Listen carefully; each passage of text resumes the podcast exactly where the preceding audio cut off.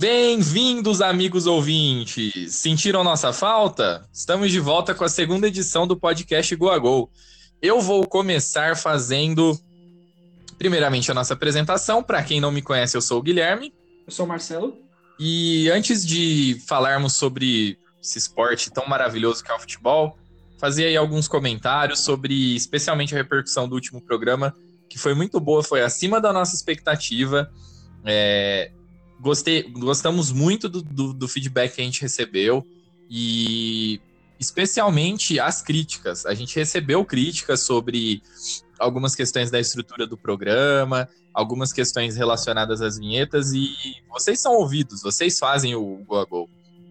Nós já estamos nos adaptando. Entretanto, logo de cara eu gostaria de pedir que vocês façam mais críticas, mais sugestões, mostrem mais o apoio de vocês. Lembrando que, é, lembrando não, informando, nós temos uma página no Twitter que é o arroba Go, é, Go a Go Podcast, então para quem usa Twitter pode nos seguir. E agora vamos a algumas boas notícias. Quando a gente lançou o primeiro podcast, a gente tinha ele num serviço de podcast chamado Anchor. Em seguida a gente distribuiu, a gente conseguiu disponibilizar ele pelo SoundCloud. Agora, na segunda edição do programa, nós já estamos disponíveis no Google Podcasts, no iTunes, no Rádio FM, enfim, em todos os, os, serviços mais famosos que vocês devem usar. Os dois principais, né? O do Google e o, do, e o iTunes. Tem que agradecer muito ao Marcelo, esse esforço que ele tem feito aí pelo, pro, pelo nosso projeto, o nosso TI. Eu tenho bastante, tenho bem pouco conhecimento a respeito disso. E esses são os recados positivos. O recado negativo é que você não teve esse podcast na data que a gente prometeu e a gente pede desculpa. A gente gravou um programa, o programa ficou grande, ele é com um tema especial e no fim a gente falava sobre as semifinais. A gente fez um prognóstico a respeito das semifinais, só que infelizmente a gente teve um problema com áudio. Eu falo de Campinas e o Marcelo fala de São Paulo eu tive um problema com o meu retorno e não deu para subir o programa. Então a gente está regravando e mudando o tema do programa. O tema especial do programa, que deveria ter, ter ido ao ar ontem, ele vai chegar para vocês na sexta-feira, ou seja, vai ficar um dia só sem, sem ouvir a, a nossa voz. E só que é um tema muito legal, mas a gente ainda não vai revelar. Qual que é o tema de hoje, Marcelo? Bom, a gente vai falar hoje de mercado de transferências, porque é aquele tema que a gente sempre procura antes da temporada, né? Julho é o mês das transferências. E depois falar um pouquinho das finais, já que a gente não conseguiu falar das semis. É, antes a gente vai analisar um pouco a questão de como que foram as partidas agora posteriormente, e depois também dar a nossa visão do que vão ser as próximas partidas. É isso aí. Então, toca a vinheta aí, Marcelo, e vamos começar. Vamos embora.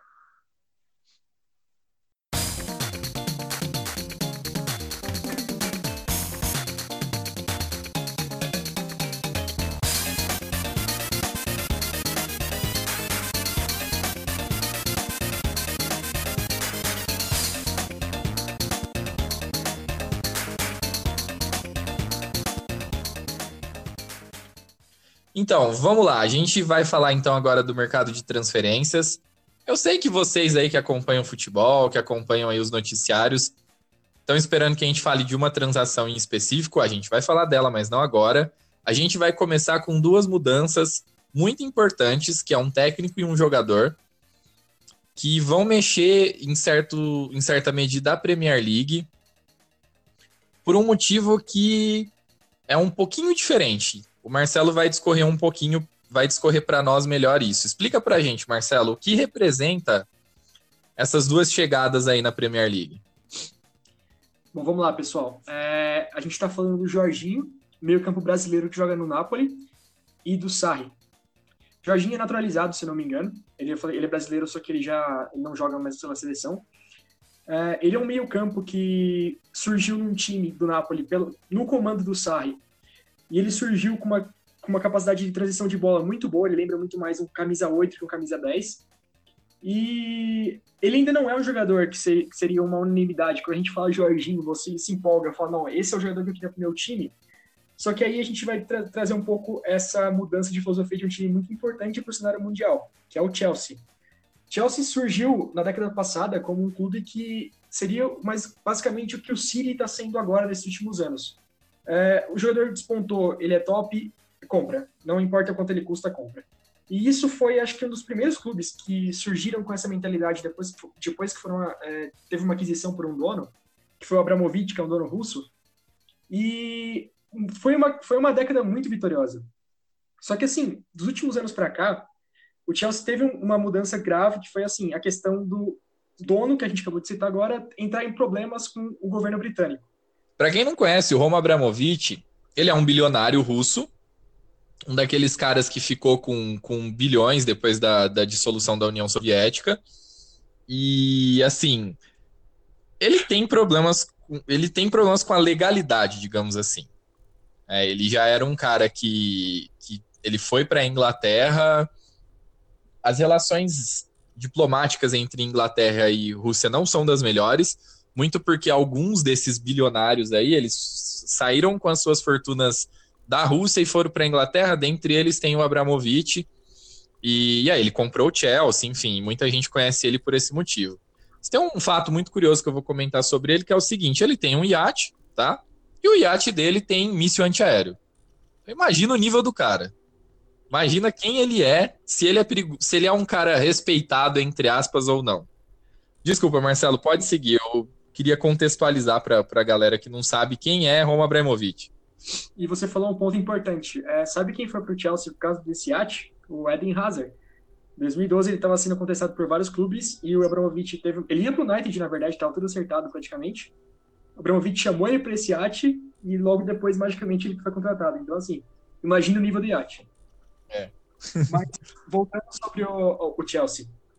É, agora, mudou um pouco o patamar, porque, assim, como a gente, quando a gente falou no primeiro episódio, o Chelsea trouxe o Conte há dois anos atrás, e essa é, entrada no futebol da Premier foi o vitorioso aquele ano, mudou o panorama do campeonato inteiro, porque a partir daquele clube que foi campeão, jogou no, jogando um 3-4-3, que era uma tática que, assim, tinha sido já completamente é, apagada, ninguém mais utilizava no nos campeonatos europeus.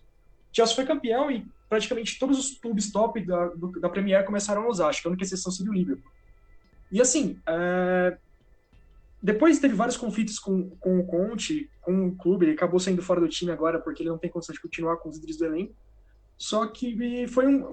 O Chelsea tem essa, essa questão de renovar, mudar um pouco a sua, a sua filosofia de treinador, e sempre passaram nomes muito bons por lá. Ancelotti, passou o Mourinho, agora foi o Conte. E assim, trazendo o Sarri, eu acho que vai ser uma nova mudança de filosofia, tanto pela questão do dinheiro, como nós falamos agora, que eles não vão ter mais tanto dinheiro assim, eles têm que ter um treinador que trabalhe com um clube que, tenha peças mais baratas e que ainda assim fazer um bom trabalho. Mas acho que principalmente o que o, o Chelsea está querendo com essa contratação é voltar a ter o futebol ofensivo. Porque assim, é um clube que até 2010 era conhecido por ter dois atacantes sempre top, Drogba e mais algum, tipo só o Crespo, o Tchevchenko, nomes muito bons. E assim, de 2011 para cá, até na conquista da Champions League, foi um time que, simples, que simplesmente inventou a expressão Proc the Bus, que seria colocar todo mundo na defesa e esperar que o cara não chute a gol. Então, assim, acho que até uma das filosofia para ter um futebol mais acessível, mesmo com os títulos vindo, talvez tenha a questão da aceitação da marca pelo futebol na, nos outros países, a questão de ter um uma, maior engajamento no próprio, no próprio clube, e acho que principalmente também tem aqui, temos a questão do estádio novo. Então, assim, um estádio é uma coisa que traz muito dinheiro, consegue elevar o patamar de um clube, a gente viu pela Juventus que aconteceu, só que exige muito investimento. Então, serão anos que o Chelsea vão passar agora com o, com o seu chefe, com problemas com, com o fisco, e com o governo, com um estádio para ser feito e com um elenco que, assim, embora tenha hoje dois jogadores que são top, não tem mais tanto aquela, aquela questão de você olhar para um clube e falar, meu, que, que seleção, vamos dizer assim. Não tem mais isso hoje. Hoje temos o Hazard, o Courtois e mais ninguém. O Jorginho, eu acho que tem A abundância foi embora, né? Foi, com certeza. A gente vê muito eu acho que a gente vê muito isso pelos nomes da defesa. A defesa do Chelsea hoje é considerada uma, é composta por nomes ok, assim, não é uma defesa com nenhum grande zagueiro, seja ele mais velho ou uma grande revelação. E tem o Davi Luiz como referência, né? Então, assim. É. é. Mas eu acho que o Jorginho, a minha visão entre as duas, eu acho que o Sarri vai entrar muito bem no clube. Eu acho que o Jorginho vai, é, mesmo sendo uma visão diferente, ele é um cara que jogou muito no Napoli e ele vai entrar para jogar perto do Kanté. Então, assim, se ele já foi um jogador que era bom no passado, imagina ele jogando ao lado do Kanté, que deixa qualquer jogador ficar completamente livre sem precisar muito se preocupar com a defesa, porque o cara é um monstro. Então, assim, se ele conseguir emular o que foi o Fábricas na década passada, sempre indo um pouquinho longe, mas é que a função dos dois é bem parecida, pode ser que tenha aí uma dupla que seja interessante para o futebol. Até porque, com, como não tem tantas peças assim no Chelsea mais, ele provavelmente vai ser muito bem utilizado. Então é uma coisa a se esperar. Então, é, a busca por um futebol mais versátil, né? Inclusive o, o Napoli, ele muitas vezes entrava num 3-4-3, mas é um 3-4-3 diferente do, do 3-4-3 do Conte. Era para liberar todo mundo, não era para na hora de defender ter uma linha de 5. Era realmente para você ter três defendendo atrás e um meio-campo com, com potencial de sair aí no contra-ataque quando não tem a bola, e quando tem a bola, ter bastante gente ali para povoar a intermediária do adversário e, e, conseguir alguma penetração. Tanto que eles adaptaram mais recentemente, depois da saída do, do Higuaín, né? Eles adaptaram o Mertens como uma espécie de falso 9. E, e assim, basicamente o time jogava com três pontas, com bastante movimentação e e eu acredito que isso vai ser muito bem-vindo para esse Chelsea, que em tese vai ser mais modesto, né? Sim. Bom, é, eu citei que o campeonato italiano ele não tá mais lá essas coisas, não tá muito animado. Entretanto, um jogador bem controverso fez uma transferência. Não vou entrar muito na parte controversa dele, eu acho que ele joga muito, eu acho que ele fez uma falta danada na semifinal de ontem, que é o Nainggolan que tá deixando a, In, a Roma, perdão, e indo para Inter. E assim, apresenta o Nainggolan para quem não conhece ele, porque como eu disse, o campeonato italiano não é o campeonato espanhol, não é a Premier League. Muita gente, eu acredito, que não veja o campeonato italiano. Fa fala pra gente um pouquinho o que, o que é Nainggolan e o que, que ele vai ajudar a Inter. O Nainggolan, eu entre as opções hoje de meio campo, camisa 8 ou camisa 6, acho que cai muito mais a questão do Angolan, é, ele provavelmente é o melhor que, tem, que a gente conseguiu ver ele jogando na Roma, porque assim, a gente viu jogadores como, por exemplo, o Modric, a gente fala bastante nesses programas que jogam em seleções, só que o Nainggolan, ele conseguia pegar o time da Roma, que não é, que não é um time que tenha boas peças, acho que só tem, tem, tem o Dzeko na frente, a gente pode dizer muito sobre isso. E é, ele conseguia ser... anos de idade, né? Sim, então, ele conseguia ser um motor defensivo e ofensivo. E assim, ele não só era um bom volante para marcação, mas ele também fazia, ele faz uns gols de fora de área, que assim, ele né, a bola da Roma só passava sempre por ele para sair da defesa e pro ataque. Então assim, a Roma perde muito com essa saída, só que a Inter de Milão, que foi um clube muito forte no passado, que é um clube grande da Itália, acaba de ganhar, que tá, eu acho que o maior trunfo da Inter de Milão nos últimos anos foi segurar as peças que surgiam ano após ano por temporada, como por exemplo o Icardi, entrando na Engolana pode ser a diferença para termos um, um, alguém que consiga bater de frente de verdade com a Juve. É, eu, eu, concordo, eu chancelo tudo que você falou. Eu, eu diria que o Nainggolan, como que eu vou definir o Nainggolan para as pessoas poderem entender um pouquinho melhor? Ele é um jogador forte, ele é bem forte fisicamente, então assim, ele, ele tem um jogo com bastante intensidade em certa medida, ele tem técnica. Ele tem um bom chute de fora da área, como você frisou. É impossível não falar do chute de fora da área dele. É, mas ele distribui bem o jogo e ele consegue fazer área a área de forma muito vigorosa. Ele consegue jogar os 90 minutos em alto nível, em alta, em alta intensidade. Ele é aquele típico meia que os times querem ter. É, como eu disse, talvez ele. A Itália hoje não é o centro do futebol europeu, tá? E, eu, e talvez ele não esteja hoje em um time do centro, que seria talvez o Real Madrid ou Barcelona, algum time da Premier League, devido ao fato de, de ele ter alguns problemas extra-campo, ele tem alguns posicionamentos complicados, especialmente envolvendo posicionamentos políticos, que inclusive motivaram é, o técnico Martinez a não levar ele para a Copa do Mundo. E, e, eu só vejo isso como justificativa, porque eu vejo na Engolão um meia muito fácil de encaixar em qualquer qualquer time. É, assim, Até joga. Quem jogou na posição dele foi o Fellaini, né? Então, assim. É, que assim era o ponto fraco da Bélgica, né? Vamos ser sinceros. É isso. Bom, para ficar no Campeonato Espanhol, vamos falar da maior transação dessa uhum. janela, que não vai ter transação que seja maior do que essa. Independente de quem seja contratado, tá? Independente de quem seja contratado, eu vou dizer aqui, porque só seria uma transação igual a essa se o Messi saísse do Barcelona e isso não vai acontecer. Pode, sei lá, amanhã o Real Madrid despejar um caminhão de dinheiro aí para contratar alguém que não vai ser uma contratação de tanto impacto quanto esse, por vários motivos. Eu tô falando do Cristiano Ronaldo, que enfim deixou o Real Madrid e seguiu para a Juventus, seguiu para o futebol italiano. E eu vou, antes de passar a palavra para o Marcelo, eu vou dizer por que, que eu estou sendo tão enfático no, no, tamanho dessa contratação. Uma, porque o Cristiano Ronaldo é um dos maiores jogadores da história, é uma máquina de fazer gols. É, é um, vem aí sendo é, dividindo com o Messi os prêmios de melhor do mundo já há 10 anos.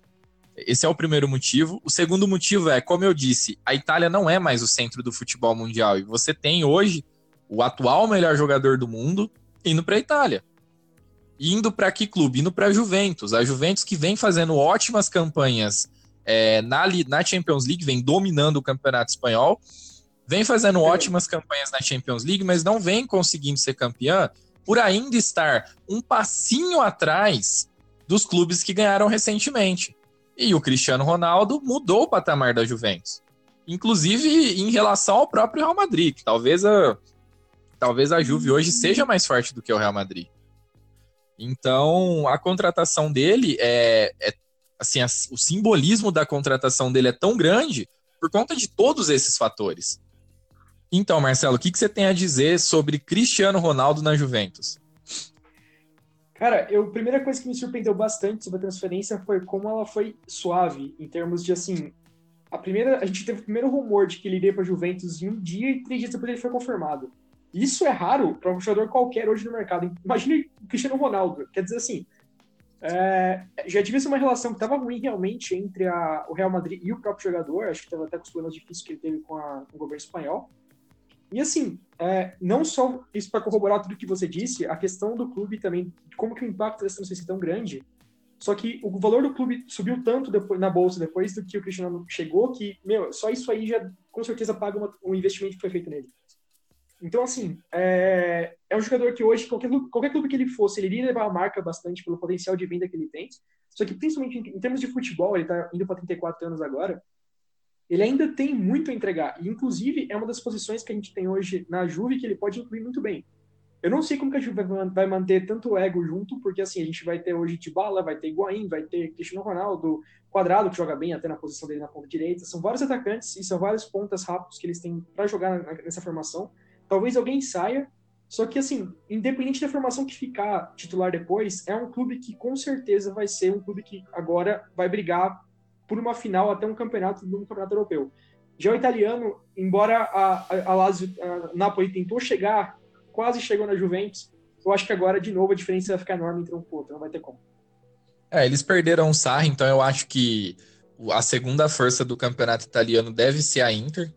A Inter tá com um time bem interessante. É, o Peresic, que fez o primeiro gol da Croácia hoje, é jogador da Inter, para quem não sabe. É, e assim, eu acho que o Higuaín sai. Eu acho que ele é o que menos se encaixa aí no, no, nesse projeto da Juve. Eu acho que o Cristiano Ronaldo hoje ele não consegue mais jogar pela ponta. Isso isso ficava muito claro para mim nos últimos anos do Real Madrid. Ele tem um físico privilegiado para a idade, entretanto é muito complicado para ele, e até pelo status que ele tem no futebol hoje, acompanhar a lateral. E o Manzukic faz isso. O Manzukic faz isso, o Manzukic, ele dá problema em campo, mas assim, aparentemente ele não gera ruído em relação a ter que se dedicar. E o Dybala eu acredito que ele vai fazer a função atrás do Cristiano Ronaldo, e não, não vai jogar aberto pela direita. Talvez possa encaixar o quadrado, de vez em quando abrir ele pela direita. E aí eu acredito que o trio ofensivo vai se desenhar dessa forma, ou com o de bala aberto na direita, ou com o quadrado mesmo, e o de bala flutuando atrás do Cristiano Ronaldo. Mas seria um desses dois pela direita, com o Cristiano Ronaldo de centroavante, e o Mandzukic provavelmente continua fazendo a ponta esquerda, como ele já vem fazendo há uns dois, três anos. Desde que o. Na verdade, foi desde que o Higuaín chegou, né? Lembrando também, é importante falar que o Douglas Costa tá na Juventus, né? É, então. Na verdade, eu pulei o quadrado. Eu, eu, falei do quadrado, mas o Douglas Costa, eu acho que ele tá na vantagem. É que eu, eu, eu, acabei esquecendo do Douglas Costa porque ele fica muito tempo machucado, né? Um pecado. Ele joga metade da temporada só, mas nada. É, vamos ser bem sinceros. A gente acaba lembrando dos outros nomes porque, infelizmente, ele se ausenta muito devido a problema com lesão. Ele tem muito problema muscular. É...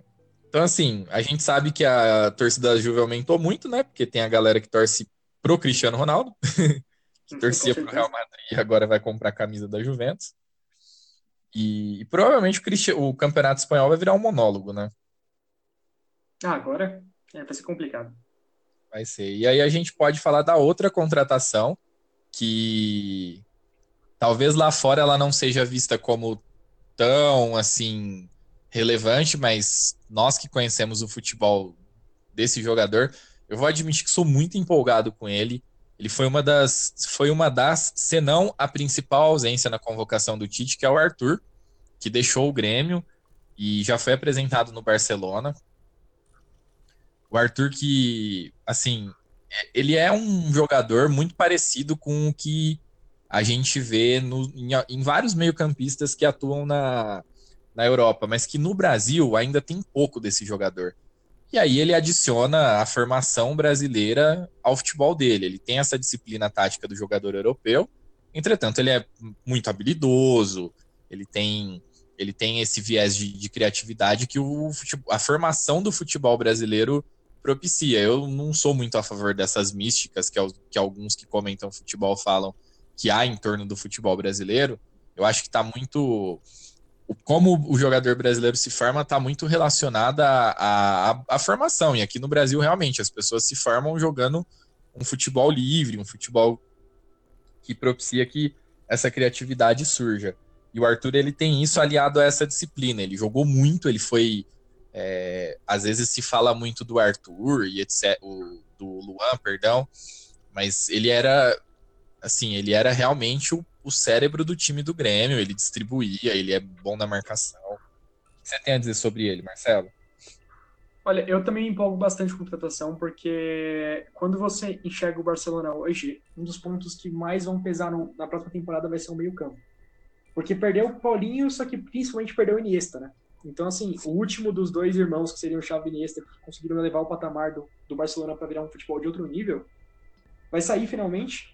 Então, assim, é... como que vai ser agora o futuro do Barcelona tendo o futebol basicamente pautado nisso, sem ter uma qualidade é, similar? Eu não estou falando que o Arthur é do mesmo nível que os dois, longe disso. Eu estou só falando que, assim, eu enxergo o potencial ali para ir muito longe, para ser um jogador que seja uma referência tão grande quanto, por exemplo, é, o Casemiro se tornou no Real Madrid. Jogadores que jogavam no Brasil bem, que, se, que tinham um certo destaque, só que quando foram para fora, se transformaram em algo muito maior do que eles realmente tinham essa visão deles no passado. Então, assim, você disse, as pessoas não conhecem o Arthur tão bem ainda.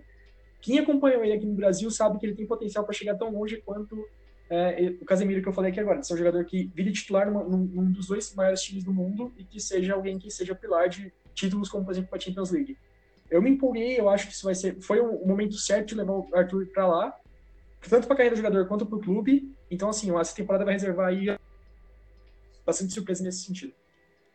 É, quem, acho que a pessoa que mais se empolgou com o Arthur e que pessoa de destaque mais se empolgou e que é uma baita de uma opinião foi o Chave, né? O Chave disse que se Sim, identificava bastante com o Arthur, disse que o, o Barcelona acertou demais no Arthur. E assim, se o Xavi falou, eu acho bom a gente dar atenção, né? É só o líder do, do meio-campo daquele Barcelona de 2011, então ele, tem, ele sabe o que ele tá falando. Sim, ele sabe, com certeza.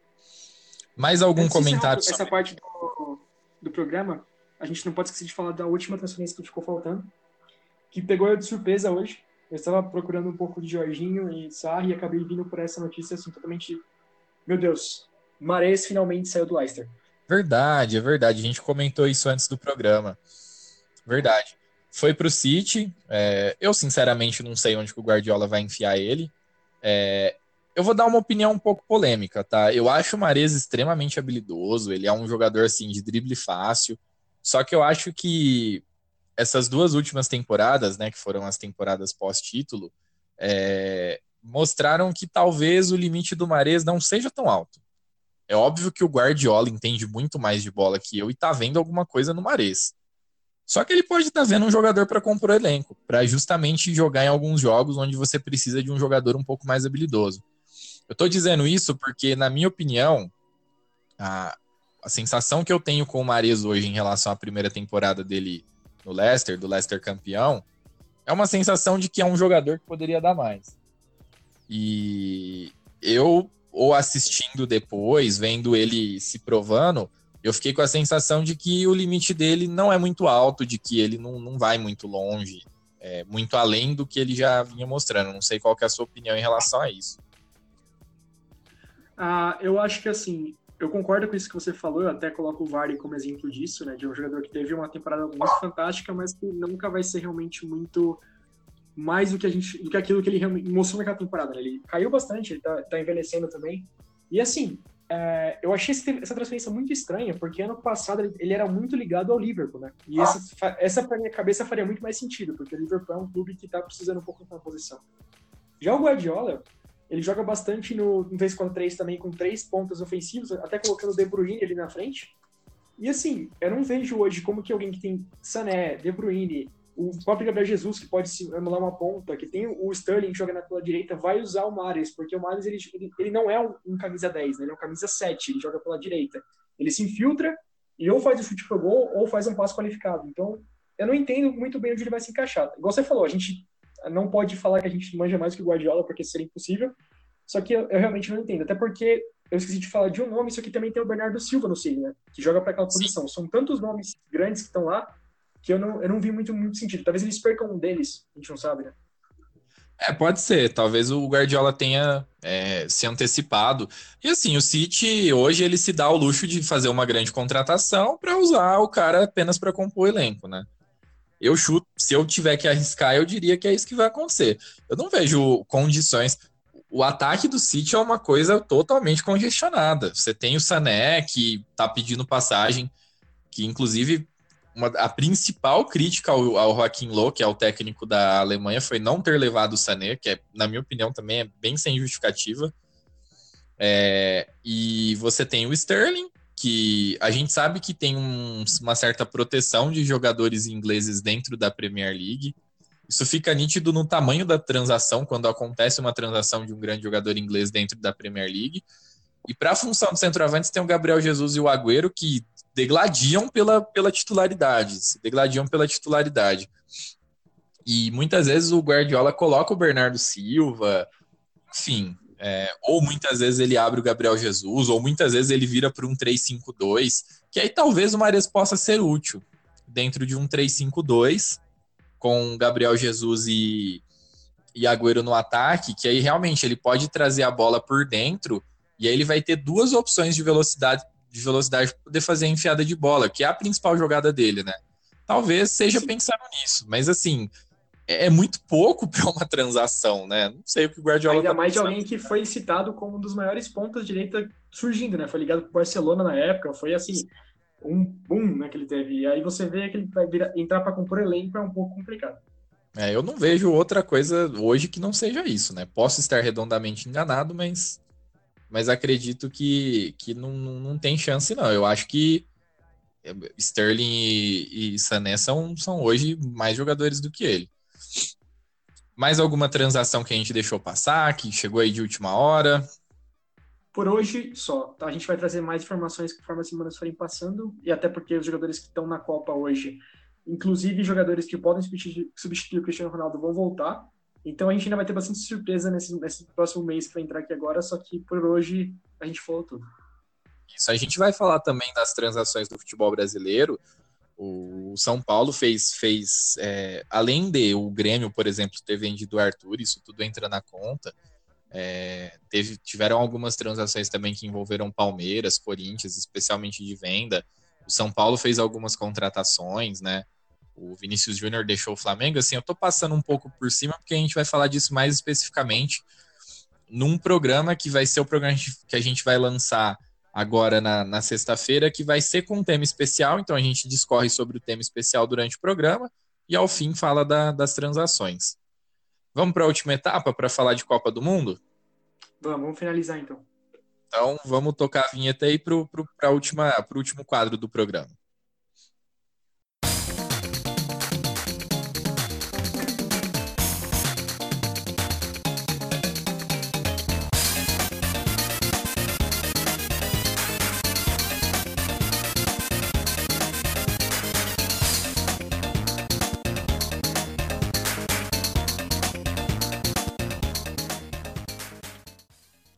Então, falando das semifinais, a gente teve ontem França e Bélgica, a geração belga contra os negros maravilhosos. E, assim, como eu citei no começo, a gente gravou um, um, um programa para falar, para fazer aí uma antecipação sobre a semifinal. É, a gente cravou muito do que seria o jogo. É uma pena que a gente não pôde subir esse programa, tá? É, ficou com áudio muito ruim, realmente não daria para subir. Eu até tive uma cãibra mental durante o programa e confundi o, o Hazard com o, com o Mbappé, enfim. Mas basicamente a gente sabia que o jogo seria um jogo com a Bélgica tentando, tentando no contra-ataque, tomando bastante cuidado para não tomar o contra-ataque do contra-ataque. É... Só que a gente sabia também que a, a, situação ali pelo meio seria um pouco complicada, porque o meio de campo da França é um meio de campo forte. Você tem a proteção do Kanté, é muito difícil. A Bélgica explorou muito a saída pelo meio contra o Brasil por conta da falta do Casemiro, vamos falar o português claro. É, a gente perdeu força pelo meio e contra a França isso não seria possível. Nós tínhamos a opinião de que o jogo seria muito igual, o jogo foi muito igual, foi decidido num, num gol de bola parada de um Titi, que, mas assim, eu vi a, eu vi a França sempre um passo à frente da Bélgica, né? Até o Hazard, ele, ele comentou a respeito de que preferiria perder como Bélgica ao ganhar como a França fez, mas isso daí é, entra na história de que o choro é livre. A França realmente não, não deu mostras de que, de que estava ameaçada, exceto por uma boa defesa do, do, do Loris, mas o Courtois também apareceu intervindo bem no jogo e a Bélgica mostrou que ela estava no limite dela. O Nainggolan fez muita falta, o Fellaini é, é o Fellaini, eu não, não vou ficar falando do Fellaini. Quem assiste Premier League vê ele no Manchester sabe que, sei lá, ele só serve para cortar a bola de cabeça e tentar fazer gol de cabeça. Eu, não, não eu acho que ele deve ser o cara que traz carne pro churrasco, porque não tem outra explicação, cara. É, não tem. Não é possível. Ele deve ser muito legal, ele deve ser muito bom de vestiário, porque ele é muito fraco. E foi isso que a gente teve no jogo da, da França e da Bélgica. Quer adicionar alguma coisa, Marcelo? Não, para esse jogo não. Bacana. E aí hoje, Agora há pouco a gente teve Croácia e Inglaterra, que aí sim foi uma semifinal, na minha opinião. É, o Marcelo dizia que a Croácia era, era favorita quando a gente conversava em off, e ele diz isso no podcast que infelizmente não pôde subir, eu fiquei em cima do muro. O jogo ele foi muito igual, conforme a gente imaginava, conforme eu opinei, eu fiquei em cima do muro, eu imaginei que esse jogo pudesse ir para os pênaltis novamente. Só que a gente sabia que ia ser a Croácia propondo o jogo e a Inglaterra tentando no contra-ataque. Aí você fala, ai Guilherme, mas o gol da, da Inglaterra saiu de falta. Sim, mas uma falta que ocorreu no contra-ataque. E, e no momento em que a Croácia tentava propor jogo. O meio campo, o meio de campo da Croácia, como a gente falou no primeiro programa, é um meio de campo muito forte. Sim, é um meio de campo diferente. E eu não vi muito do jogo, porque eu eu estava trabalhando. Comenta pra gente aí, Marcelo, o que, que você viu nessa partida? Olha, eu vi exatamente aquilo que a gente falou no programa. É triste demais, você tem razão. É, a Inglaterra jogou no contra-ataque, a Croácia propôs o jogo, isso deu muito certo durante o primeiro tempo, até ter os ataques que foram efetivos. Só que, assim, o volume de jogo da Croácia, o jogo inteiro, foi uh, superior à Inglaterra. A Inglaterra não conseguiu criar. E teve duas peças que eu falei na, naquele podcast que acabaram se confirmando, que foi o Linger e o Maguire. O Linger, porque assim, naquela entre o Dele Alli e o, o Henderson, que seria o Henderson para contenção e o Dele Alli para propor o jogo, o Linger ficaria ali um pouco mais avançado, exatamente para ter velocidade e trazer aquele passe para frente. E ele não conseguiu fazer isso de novo. Então, assim, foi uma peça fraquíssima no ataque da, do meio-campo do inglês. E eu acho que, por não ter tido esse, esse passo mais qualificado entre os dois, tem um limite do que a dupla Dele Alli e Harry Kane conseguem fazer. Eles são muito bons, só que eles são só uma dupla, time é feito por 11. E assim, eu bati na tecla do Maguire, do Maguire porque eu achava ele muito perdido em campo, só que não foi só o Maguire, né? Foi ele que ele foi jogou muito mal, até ele não conseguiu parar a bola no primeiro gol e tipo, ele não conseguiu também entrar em nenhuma bola que entrou para a área. Só que o Stones também, o segundo gol, o que ele fez no segundo gol foi, assim, não tem o que dizer, foi um de um incrível para zagueiro de seleção. Então, assim, sobrou muito pro Walker, que jogou muito a partida inteira. O Walker foi, eu acho o defensor é, que, até o momento que ele tomou o primeiro gol nas costas dele, ele não tinha perdido uma, uma disputa. Aí foi perder a primeira, sobrou para ter Stones e, e Maguire no meio campo, não, no defesa ele não conseguiu aguentar. Então, assim, a, a, Inglaterra tinha um time que não era tão forte assim, chegou longe por ter tido um grupo fácil, uma chave teoricamente mais fácil, quando pegou um time que batia um pouco de frente, que foi a Colômbia, que também não era um time tão forte, sofreu, e assim, é um resultado que para mim foi justo. A Croácia jogou muito, se entregou em campo, foi para a terceira prorrogação e vai vai desgastada para a final com a França, só que vai aquele coração que quer ser campeão. Então, assim, aí a gente vai entrar agora na conversa do que vai ser o próximo jogo, só que eu espero uma final muito emocionante. Sim, com certeza. É, assim, eu, eu tinha a opinião desde o começo, e eu falo isso com pessoas mais próximas a mim, de que a Inglaterra ela estava fazendo muito mais do que ela deveria, porque, na minha opinião, não é que a seleção da Inglaterra é ruim, ela é ok. Ela, assim, ao pegar qualquer seleção melhorzinha, ela ia perder, foi o que aconteceu. É... A, a, Inglaterra ela não tem criação, ela, ela depende 100% de imposição física.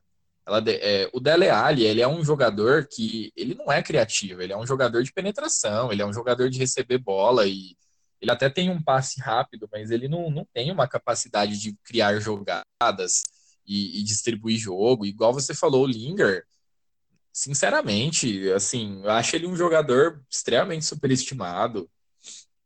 É, não, nessa Copa ele mostrou que ele não, não tem capacidade realmente de ser um jogador da seleção inglesa. É, fica, fica essa lacuna gigantesca na criação. Nem é a intenção da Inglaterra. O problema é se precisar, né? A intenção da Inglaterra é ficar o tempo todo no contra-ataque. É, a defesa da Croácia, eu vou entrar num tema agora que é o seguinte: muita gente está falando que a Croácia não tem mídia, que a Croácia é um, um, time só de guerreiros. Não, gente, a Croácia é muito boa, tá? Que acontece é o seguinte: por mais que é, está indo além, devido ao fato de que, se você pegar o prognóstico do começo da Copa, a Croácia realmente não tem um time como o do Brasil, não tem um time como o da Alemanha ou da própria França que vai fazer a final com ela. Só que o, o, a defesa da Croácia tem bons nomes. O, o Subasic, que é um bom goleiro, ele é muito bom goleiro. A defesa da Croácia tem bons nomes, assim, daquele jeito, hum, ok, tem bons nomes. Só que o meio-campo da Croácia é muito bom e o ataque da Croácia é interessantíssimo. Por mais que o Rebic não seja um grande jogador, é, é sempre bom lembrar que o Mandzukic ele passou pelo Atlético de Madrid, ele teve protagonismo, ele passou pelo Bayern de Munique, ele teve protagonismo, ele está na Juve tendo protagonismo. E o Peresic, ele já surge como um jogador extremamente interessante há muito tempo, que está lá na Inter, ele faz muitos gols, ele, ele, ele tem é, ele tem um ele faz bem o corredor, ele vem bem para o meio, então assim, o time titular da Croácia é um time muito bom. Não, não é assim, não é a maior história de superação da história das Copas, não. É um time muito bom, não está perdido na final. Eu vi muita gente comentando isso, eu acho que isso é um erro. É... E antes Bom, da gente passar, eu só queria adicionar duas curiosidades é, para falar sobre essa, essas duas partidas que vão começar aqui agora. Na última semifinal que a Inglaterra chegou, a Croácia não existia. É uma coisa interessante. É um país extremamente jovem, né? É um uhum. país que passou por uma guerra horrível e que teve o território dele e foi reconhecido em 92. Então, assim, foi é, recentíssimo. Tem, tem, eu conheço pessoas que são mais velhas do que isso, que nasceram em 90, que não tem, não, tipo, quando elas nasceram, a Croácia não existia. É, eu, não, eu sou então, mais velho que a Croácia. Então, você pensar que ela chegou numa, numa final agora, depois de tão, tão poucos anos, só mostra a força do futebol. Que tem muitos times e muitos nomes que vieram daquela, daquela região. E um outro ponto interessante é que, assim, a Bélgica e a Inglaterra entraram com, clube, com, com seus times reservas na fase de grupos para não pegar uma chave difícil ou fácil, né? E as duas indo para terceiro lugar. Então, assim, não adiantou de nada que eles fizeram ali atrás. É, aquela parece conversa, mas aquela história de que você tem que ganhar de qualquer um para ser campeão, ela é verdade. Cedo ou tarde vai afunilar e não tem o que fazer. É querer contar com a sorte demais, não, é escolher caminho e achar que você vai até o fim ou buscar o melhor resultado possível. E, isso não é intenção de time que quer ser campeão. A Inglaterra é isso já há muito tempo, né? Vamos ser bem sinceros. A, já teve gerações melhores, na minha opinião, a geração, especialmente de 2002, que também não achou nada, aquela geração que perdeu para o Brasil, para mim era muito melhor que a atual geração inglesa e encontrou o Brasil no caminho, ok, né? Mas assim, é um time que já faz. Eu nunca vi a Inglaterra, a Inglaterra entrar para poder ser campeã de fato de uma Copa do Mundo, assim. Você apontar a Inglaterra como. Inclusive, o Rafael Oliveira da ESPN foi massacrado por dizer que a Inglaterra era de segundo patamar. E é mesmo. A Inglaterra não é do nível das melhores. Inclusive, Até eu acho que Bélgica... a Inglaterra ganhou foi um ano que teve várias é, polêmicas, né? No 66, em questão de Fora que a gente está falando de muitos anos atrás, né? Não, e, e, foi muita polêmica. Acho que cabe fazer um programa sobre polêmicas da Copa e citar essa daí, junto com algumas outras, porque realmente rolou muito disso na Copa do Mundo já. E aí, já opinando sobre a disputa de terceiro lugar, para mim, da Bélgica, e eu não vou me espantar se o placar for levemente elástico. Eu acho que a Bélgica vai querer mostrar o valor da geração belga.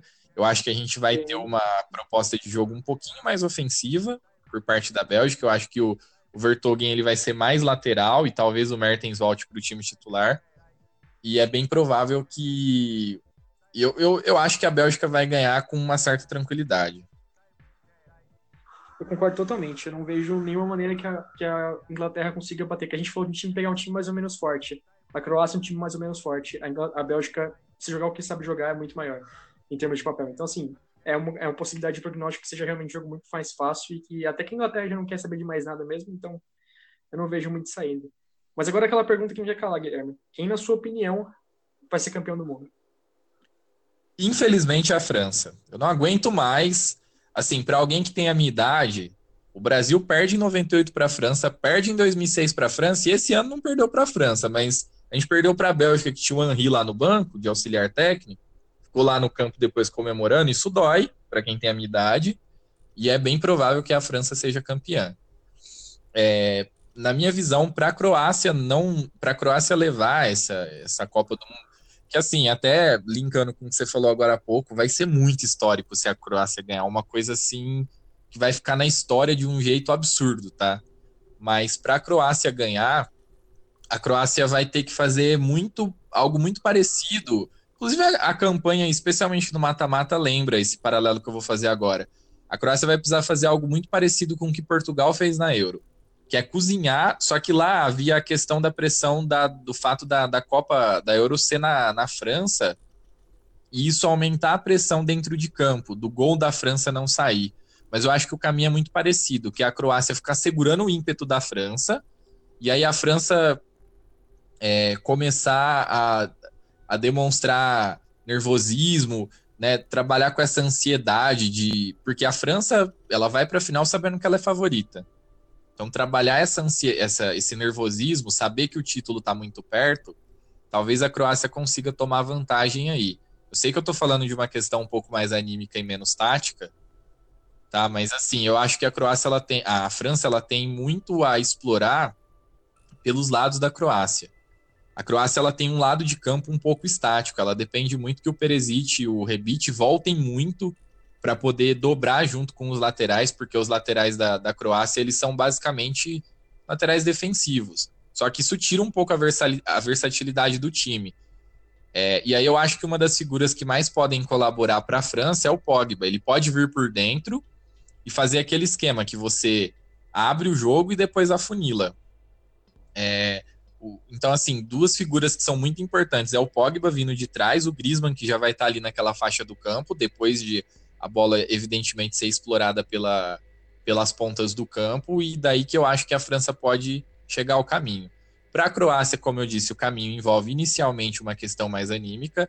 A, a Croácia não vai propor o jogo, a Croácia propôs o jogo contra a Dinamarca, a Croácia passou hoje contra um, o que em tese é uma grande seleção propondo o jogo né, propôs o jogo contra, contra a Rússia também, e não vai ser o caso agora. Eu acho que propor o jogo contra a França pode fazer o Mbappé aparecer do nada dentro do gol.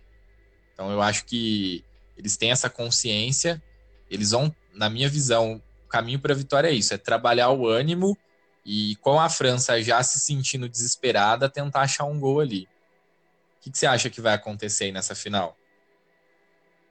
Então, eu acho que são dois times muito parecidos, né? A França e a Croácia no sentido de propor o jogo principalmente vindo pelo meio campo. E quando você tem dois times fazendo o mesmo papel, infelizmente decidido pelas peças individuais, e você olhando as peças individuais da França com a da Croácia, a França é bem superior.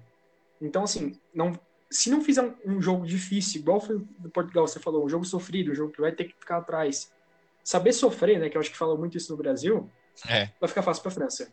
A França é, é, eu acho que é a franca favorita nesse, nesse, nesse embate. Ficou fácil para ela, infelizmente.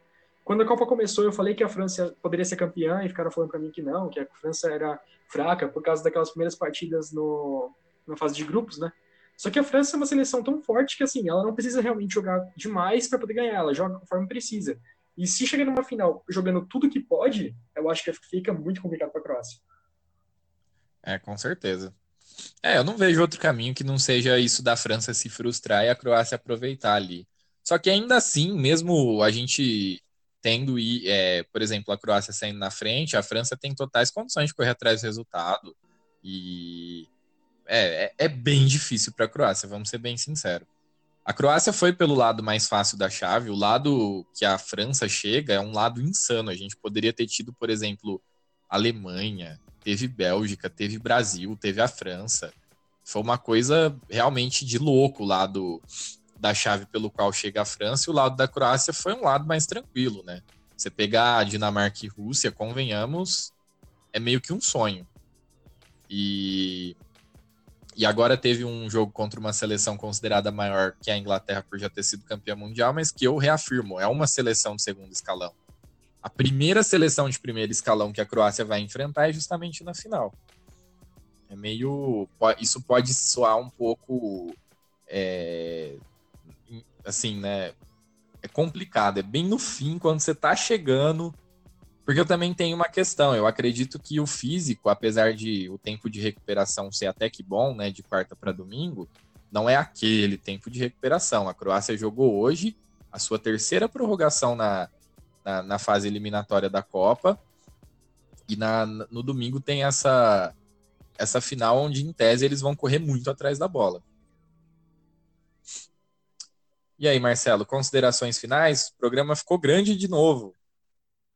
Ficou, mas acho que hoje a gente conseguiu falar bastante coisa que é importante tanto para a final quanto para o mercado. Acho que isso foi legal. A gente vai acabar diminuindo um pouco nos próximos programas.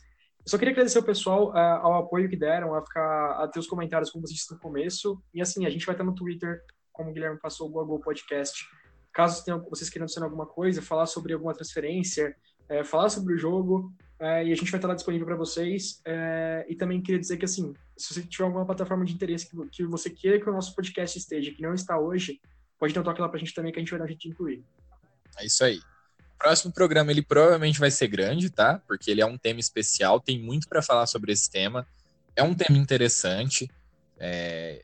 Ele vai ser mais interessante para quem é um pouquinho mais velho, porque vai se identificar bastante com as histórias que a gente vai contar. Só que para quem é mais novo também, para depois vocês irem buscar, eu ainda não vou revelar o tema, vai ficar para depois.